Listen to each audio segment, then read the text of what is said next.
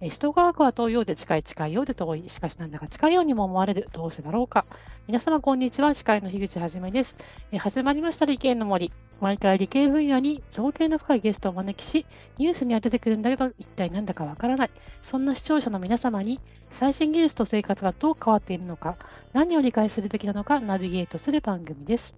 ゲストにサイエンスライターの大西光代さんをお迎えして、2023年最後のゲストとなりました。今更ですが、サイエンスライターってどんなお仕事をテーマにお話ししていきたいと思います？大西さん、よろしくお願いいたします。よろしくお願いいたします。はい、よろしくお願いいたします。えー、大西さん、えー、こんにちは。司会の樋口はじめです。最終回ですね、もうね。あっという間です。はい、えー、第3回目は、えー、サイエンスをマイニングするについてお伺いしたいと思います。よろしくお願いいたします。よろしくお願いいたします。で、あの、まあ、このマイニングって言ってるんですけども、あの、大西さんとの事前のね、あの、取材で初めて耳にしたんですよ。マイニング。で、サイエンスをマイニングするって。あの、言葉の意味を教えていただけますでしょうか？はい。えっと、マイニングっていうのは、採掘するっていう意味の英語なんですね。はい。だから、その、まあ、テレビとかで、健康番組とかで何か効能とか言われると、わーっと売れて、なんか物がなくなっちゃったりすることってありますよね。ああ、はいはい。うん、で、一方で、なんかこう、偽科学っていうか、科学的じゃないことでも、ちょっと科学っぽく装うと、本当はそんなことないのに売れちゃうみたいなことがあって、こっちはちょっと困ったことですよね。でそういうことが、ね、はい、あるので、なんかこう、そのものが持ってるね、適正な良さみたいなものをね、科学的な適正な良さみたいなものをきちんと、その、見つけて、それを、あの、お知らせするっていうかかそのその価値をきちんと明らかにするっていうようなそういうサービスがあったらその方がいいんじゃないかなっていうふうに思ってそれで、えっ、ー、とその商品に持ってる適正な科学的な価値みたいなのを見つけ出してそれをこう素敵に解説するっていうようなあのサービスを提供したいなっていうふうに考えて、あの始めたものです。だから、マイニングって別になんかどっか掘りに行ったりする遠洋漁業には行きましたけどどっかどっか掘りに行くとかっていうことじゃなくてその科学的に深掘りしてみて良さを探すっていうような気持ちでマイニングっていうふうにつけました。え例えばなんか、あの、お仕事の例とかあります？ちょっと言えることと言えないことあると思うんですけど。なんか、あの、ちょっとまた魚の話になっちゃうんですけど、はい、あるところのお魚で、その、DHA とか、あの、今、機能性の成分ってありますよね。はいはい。あの、なんか健康にいいとか、頭が良くなるとか、そういうような成分が、なんかこう、うちの、うちの海で取れてるやつが、すごくたくさん入ってるとかってことはないみたいな、そういうお問い合わせを受けたことがあって、で、まあね、それはない、それ、それは直接はないっていうか、その、取れる、旬の時期は油が乗ってるので、その脂肪酸とかも多くなるから DHA も高くなるけれどもその決定的にそこだけ高いってことはないんじゃないかっていうことでそれはないと思うけれどもその代わりにその海域特有のこういう構造を持ってますよっていうようなその海を褒める方向にしたらどうでしょうっていうようなそういうようなあのえっと、アドバイスをしてそちらの方向でこ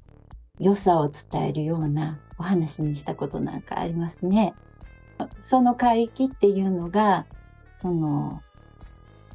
北の北の北の海の方と南の海の方と、まあ、日本日本のなんか地理の授業とかだ と日本中全部潮目だらけみたいな話になっちゃうんですけど、まあ、本当にちゃんとそういうその2つの海がぶつかる場所でそういうところではどういう物理的なことが起こっててその作用っていうのはどういうことを起こしてますよっていうようなことでだからお魚美味しいんじゃないでしょうかねっていうような形に持っていくようなねそういうお話にしたんですよね。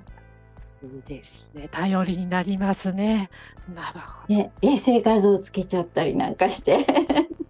なるほどね。ここでぶつかってますでしょみたいな。そうそうほらほら見てみてみたいな。はい。なかなかなかに。はい、なんか、あっちゃいますね。説得力あります。ということで、その説得力がある大西さんはですね、ライターさんですが、コンサルティングをされてるんですね。なんかそう今言った程度のことなんですよだからそんなにあれなんですけれども、でもなんていうかねあのこれからそういうサービスをねもっと広げていきたいなと思ってるので、興味があったらぜひ相談していただきたいですね。はい。でそんな大西さんはあの現在っても札幌にお住まいなんですよね。はい、そうです。はい、これ仕事されてる上で有利なこととかまた逆に不利なこととかありますかね？そうですね。あのまあテレワークって昔からあの技術的にはちょっと前から可能だったんですけどあのコロナ禍になってねあの多くの人がその経験することでなんかこう本当にああできるんだっていう感じで広まったところはありますよね。だからその前はやっぱりなんか現地に集まれないととかやっぱり関東圏にお住まいの方っていうような仕事多かったと思うんですけれども今は本当にあのインタビューなんかの取材でもあのこんな感じであの皆さんズームで集まってっていう形で行えるのであの特別今は不利はなくなったかなと思ってますね。でもまあ私今の仕事量ぐらいが自分としては自分のそのいいクオリティを担保できるぐらいのあんまりガチガチでもう死にそうみたいに忙しいわけじゃないぐらいの仕事の感じでちょうどいいかなと思ってるのでまあ好きなところに住んでね好きな仕事ができるっていうのはいいことだなっていうふうに思ってますね。そう感じ始めてる人がね多分あの日本にも世界中にもたくさんいると思うんですけど なかなかねその十なんていうんですか十分必要十分なね仕事量だけっていうのはね理想ですよね。素 晴らしいです。それでね、今そのインタビューもさされてるなんてさらっとおっしゃってたんですけれども、もうさらにイラストなんも描かれてるんですね。すごい、すごいですね。その科学のジャンルの幅も広ければ、仕事内容も本当広いですね。まあイラストはなんかあの自分自分からっていうことではなかったんですけれどもまあなんか最初はそのうんと、担当のイラストレーターさんにこうディレクションするのに書くみたいな感じのところからだったように思うんですよね。やっぱりそのサイエンスイラストレーションってまあなんか神は細部に宿るじゃないですけど本当に細かいところがすごい大事だったりするのであのそういう訓練を受けてないイラストレーターさんだとあのここ、ここ、ここだけもうちょっとなんとかしてもらわないと、これだとすごいデタラメみたいなことになっちゃうっていうのが、なんかあって、それをなんか直していただくのも心苦しくなっちゃうんですよね。うん、だからそういうのやっぱり専門にできる方がもっと増えればいいと思いますね。やっぱそのちょっと違うんだけど全然違うのよってどどういうとこなんですかね？えっと、なんでしょう。例えば、私専門じゃないですけど、植物だったら、同じような花でも、茎に毛が生えてるか生えてないかで違うものになっちゃうってことがあったりとか、あとちょっとしたことですね。ええ。あと私の私が最近困ったことっていうと、その、浮力に関する解説文みたいなのを書いた時に、重心とその浮力の中心になる浮心って浮くっていう字に心って書く不審っていう部分の位置が逆だったりとかすると もう全然わけわかんない話になるなったりとかするんですよね。あとそのその浮いてるものの形ですよね。なんかやっぱり安定して浮ける形ってあってこの形じゃ浮かこの形で浮くはずないでしょっていう形で絵が描いてこられたりとかするとなんかそれを細かく直さなきゃいけなかったりっていうことになってしまったりするんですよね。専門の人じゃないと分かんないですね、そういうところってね。えー、ああとは、あれですね、あの、電磁石の、あの、電磁石になったものの中を磁石の列車が動くみたいなおもちゃある,、あるんですよ。自由研究で作る。あれも、コイルの向いてる向きと、うんと、中に入ってる磁石をつけた乾電池のプラスマイナスの向きで走る方向が変わるんですよ。でこの通りに書いてくださいって言って書いていただいても向きが逆だったりプラスマイナスが逆だったりするとあれこれどっちにどっちに動くんだろうって考えてまあその時は全部全部、ね、奇跡的に逆だったので矢印の向きが合ってたんですけど これが片っぽだけだったらあの嘘の絵になっちゃうんですよね。進まない方向に進むっていう矢印が向いてることになっちゃうので、まあそういうようなことですかね。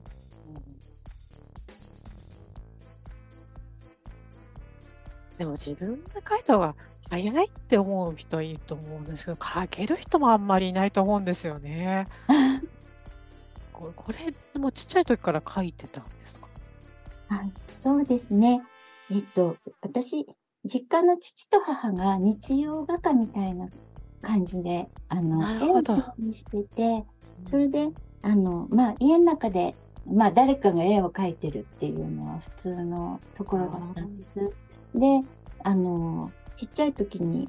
父が描いた絵にクレヨンで色塗ってたら、すごい褒めてもらって、で子供って褒められると嬉しいじゃないですか。うん、そうするとどんどんまたやってみようかなってまた褒めてほしいなと思ってあの頑張って書くからその書いた分だけやっぱり上手になるんですよね。でそういうようなことがあったりとかそういうあと小学校の時の担任の先生があのクロッキーを授業の中に取り入れててあの習字の細筆を使って、あの、誰かお友達がポーズしてるのを書くんですよ。でも、あの、墨で書くから、もう一発で線を決めなきゃダメなんですよね。すごい集中して、一発でよく見てきちんと形を捉えるみたいな、そういうなんかその頃の小学校って自由だったんでしょうねそうそういうようなことをなんか高学年の2年間ぐらい毎日みたいに学校でしてたので多分そういうのもきっとあの線をきちんと書けるようになるのに役に立ったんじゃないのかなと思います。ですね。もう本当大西さん自身も素質があったとは思うんですけど、周りの大人も素敵ですね。なんかね、ちょうどよくこう巡り合わせが良かったなと思いますね。はい。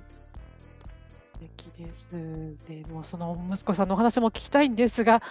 はい、とりあえず一回これ区切ってありがとうございます。はい、どうか CM の後も続きます。はい。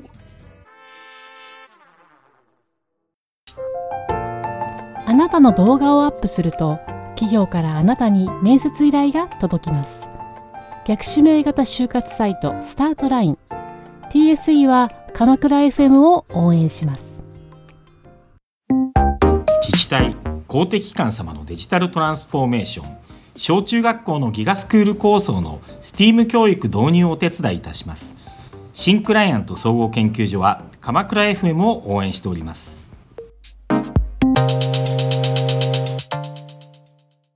それではここからは顧問のサイエンスライター富山かなさんを交えてサイエンスライターとはを改めて考えてみたいと思います。富山さんよろしくお願いします。こんにちは。サイエンスライターを成り行きで名乗っております。富山かなりです。よろしくお願いします。よろしくお願いします。ふんわりと名乗るもんですからね。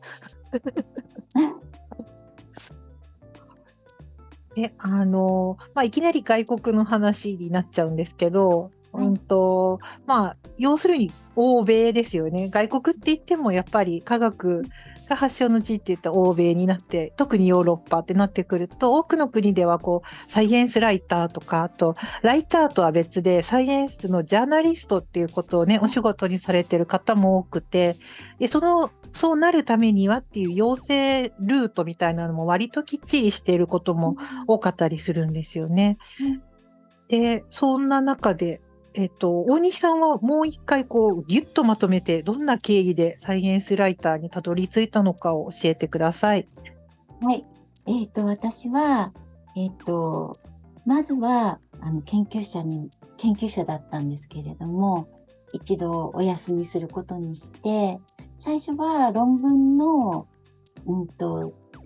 データ整理みたいな仕事をしてたんですよね。英語の論文を読んでそれをえーと、400字ぐらいの日本語にまとめてあとその何て言うのかなキーワードを付与してあの納品するみたいな仕事をまず始めてたんです。それでそれと同時にあの私のその当時住んでたあの道南の函館の近くの町に住んでたんですけれどもそこで姉妹都市が、えっと、アメリカの方の都市があってそこの交流員さんがあの来ていらっしゃっててその方があの英語の授業をしてくださるっていうのでその英語の学び直しを一緒にしてたんです。であのここから急に話が 飛ぶところだと思うんですけれどもあの子供と子供の絵本えっとあごめんなさいちょっと一度はい、大丈夫です。えっと、英語の勉強してたっていう話の後からします。はい、えっと、子供の、えっと、小児科のホームドクターの先生が絵本の読み聞かせの会を始められるということで、子供に絵本を読むっていうことで、で、ここでまた本との再会をしたんですね。で、子供がとても絵本好きになって、えーと、本屋さんに本を見に行ったところであの玉木武雄先生の「リカタン」を見つけたんです。でとても子どもがそれにあの食いついて読んで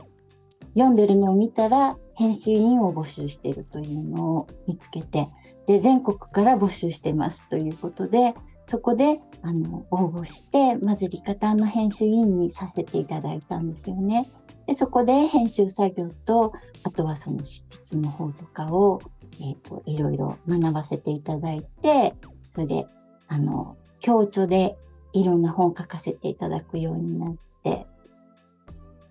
っていうところからですね。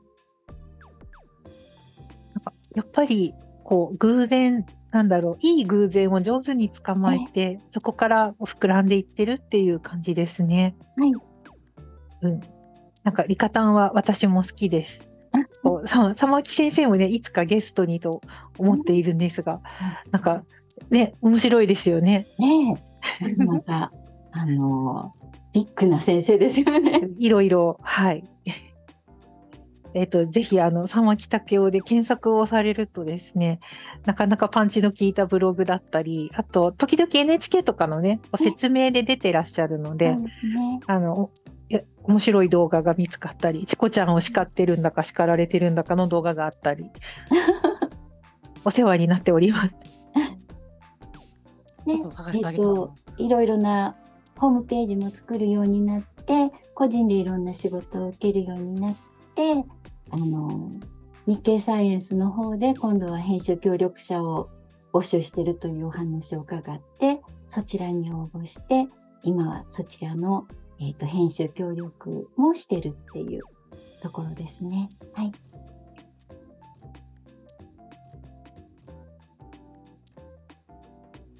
まあこの大西さんだからかもしれないんですけど、本当にこの文章を書くだけじゃなくてですね、なんか伝えることとか、先ほどね、玉木先生のところでテレビとかありましたけど、なんかいろんなね、あの活躍の場がありそうですよね。そうですね。なんか、今回こうして、あの機会をいただいてね、一つまた新しいことに挑戦できてとても嬉しいです。でございます。じゃあ、うんと、じゃあ私のターンですね。失礼しました。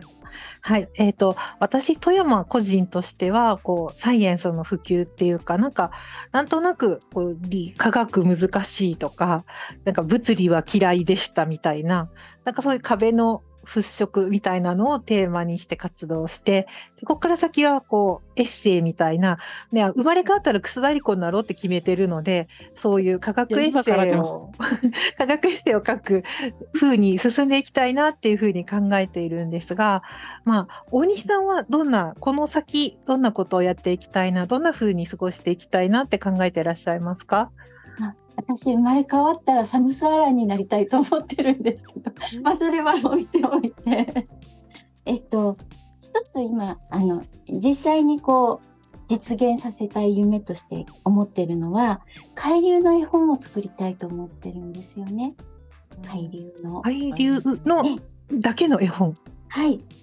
で、えっと、これまでね、自分で海流について科学読み物なんかに書く際に、そのあの見本になるようなね海流の経路図みたいなのがあればいいなって思って探すと結構ちゃんとしたものがなくて自分で書くようなことが多かったんですよね。でそれをもっとこう世界の全部の海流をきちんとした屏像で書いた絵本を作ってでそのその海流がこう与える人に対する恵みですとか物理量ですとかエネルギーですとかそういうものをこう網羅したような絵本絵本なんですけどその大人から子供子供までみんな読めるようなそんな絵本を今ちょうど国連海洋科学の10年っていう期間で2022年から2030年のまでの間がその海の諸問題を世界で解決しようっていうそういう時期なんですよね。だからそういうちょうどいいタイミングの時期にそういう本を作れたらなっていうのが今私一番こう目標にしているところですね。あとはその多様な働き方っていうことで日曜研究者としてちょっと研究にも戻っていきたいなっていうことを思ってます。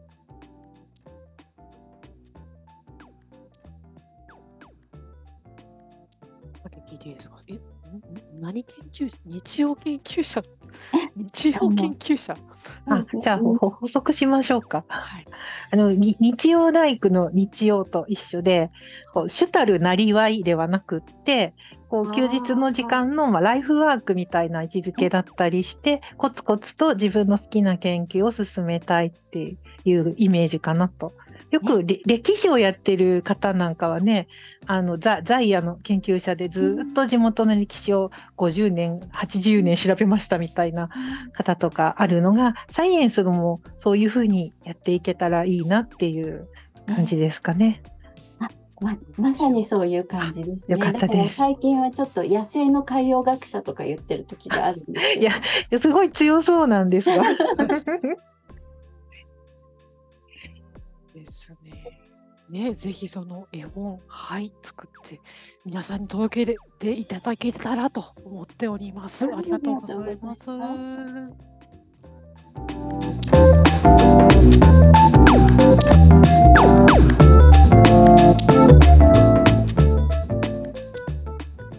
はい、えー、最後になってしまいましたのですね。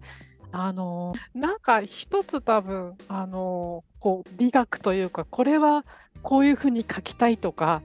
ある方なんだろうなっていうのはね、あの、すごく思って、そうそういうのがやっぱり研究し続けるとか、あの専門についてこう深く掘るっていうのに大事なんだろうなと、うん、そういうのも美しいなと思いました。はい。山さんどうぞ。はい、いやあのねえっとネットワークがこう発達して普及して本日もオンラインで収録できててこれは非常にあのありがたくて便利なんですけどお話をしていたらなんか直接大西さんと会ってこうケーキなんか食べながらじっくり海流海流についてお話ししてみたいなという気持ちになりましてこの札幌に行くときにはぜひご連絡を差し上げたいと思います。ぜひぜひあの遊んでください。すごい個人的な連絡を公共の電波ですいませんけ。これからもよろしくお願いします。お願いします。ああ、残念ながら、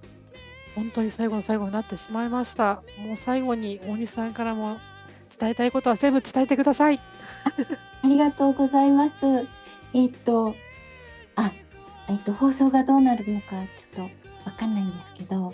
えっと、よいよと皆さん今日はありがとうございました。えっと、よいよ年をお迎えください。えっと、一つ告知があります。また、えっと、1月31日に岩崎書店さんから、そうなの？理科っていう、えっと、理科面白研究会編という本が出ます。でこの研究会は私でございまして、で、えっと、多分これまでにないと思うんですけど、お子さん向けに自然界の4つの力、基本相互作用を説明してます。えっと、その他にも たくさん面白い理科の雑学が詰まっているので大人も楽しめると思うのでお年玉を取っておいてぜひ買ってねよろしくお願いいたします。そうなの理科はあこの理科面白研究会編って要するに大西さんのことなんですね。はい。これなんで大西さんの名前じゃないんですかこれ。これあの国語面白研究会編と数学面白研究会編っていう3部作になってるんです。の最後の締めの一作であのそれぞれのあの統一企画で面白研究会編なんです。理科は私があの中の人ですので、ぜひよろしくお願いいたします。の本も気になるので皆さんですねお年玉たくさんあの準備して残しておいて、えー、そうなのシリーズ。そして、えー、大西さんが書かれたそうなの理科買いましょう。はい大西さんありがとうございました。ありがとうございました。